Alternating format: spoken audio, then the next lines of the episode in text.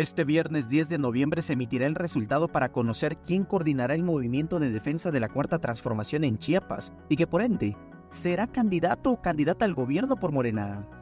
Solo habrá un ganador y seis perdedores. Después del 10 de noviembre vamos a caminar en unidad en Morena Chiapas. ¿No va a haber desbandadas? No va a haber. No habrá desbandada, aseguró la presidenta del Consejo Estatal de Morena, y dijo que tampoco se disolverá la alianza que conformarán entre el PT y el Partido Verde. No, no, no, estamos muy bien. Desde, desde la Alianza Nacional, desde la coalición nacional, se ha visto un reflejo y en Chiapas eh, estoy segura que los compañeros aliados, tanto del Partido del Trabajo como del Partido Verde, vamos a trabajar donde la alianza sí podría dividirse serían las elecciones para conformar los ayuntamientos de Chiapas, donde el Verde y el Partido del Trabajo tomarían rumbos distintos.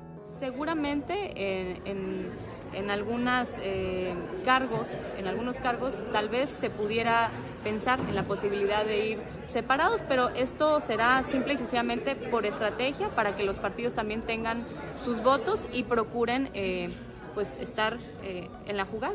Todas y todos. podrían ir separados entonces? Seguramente sí, Samuel Revueltas, Alerta Chiapas.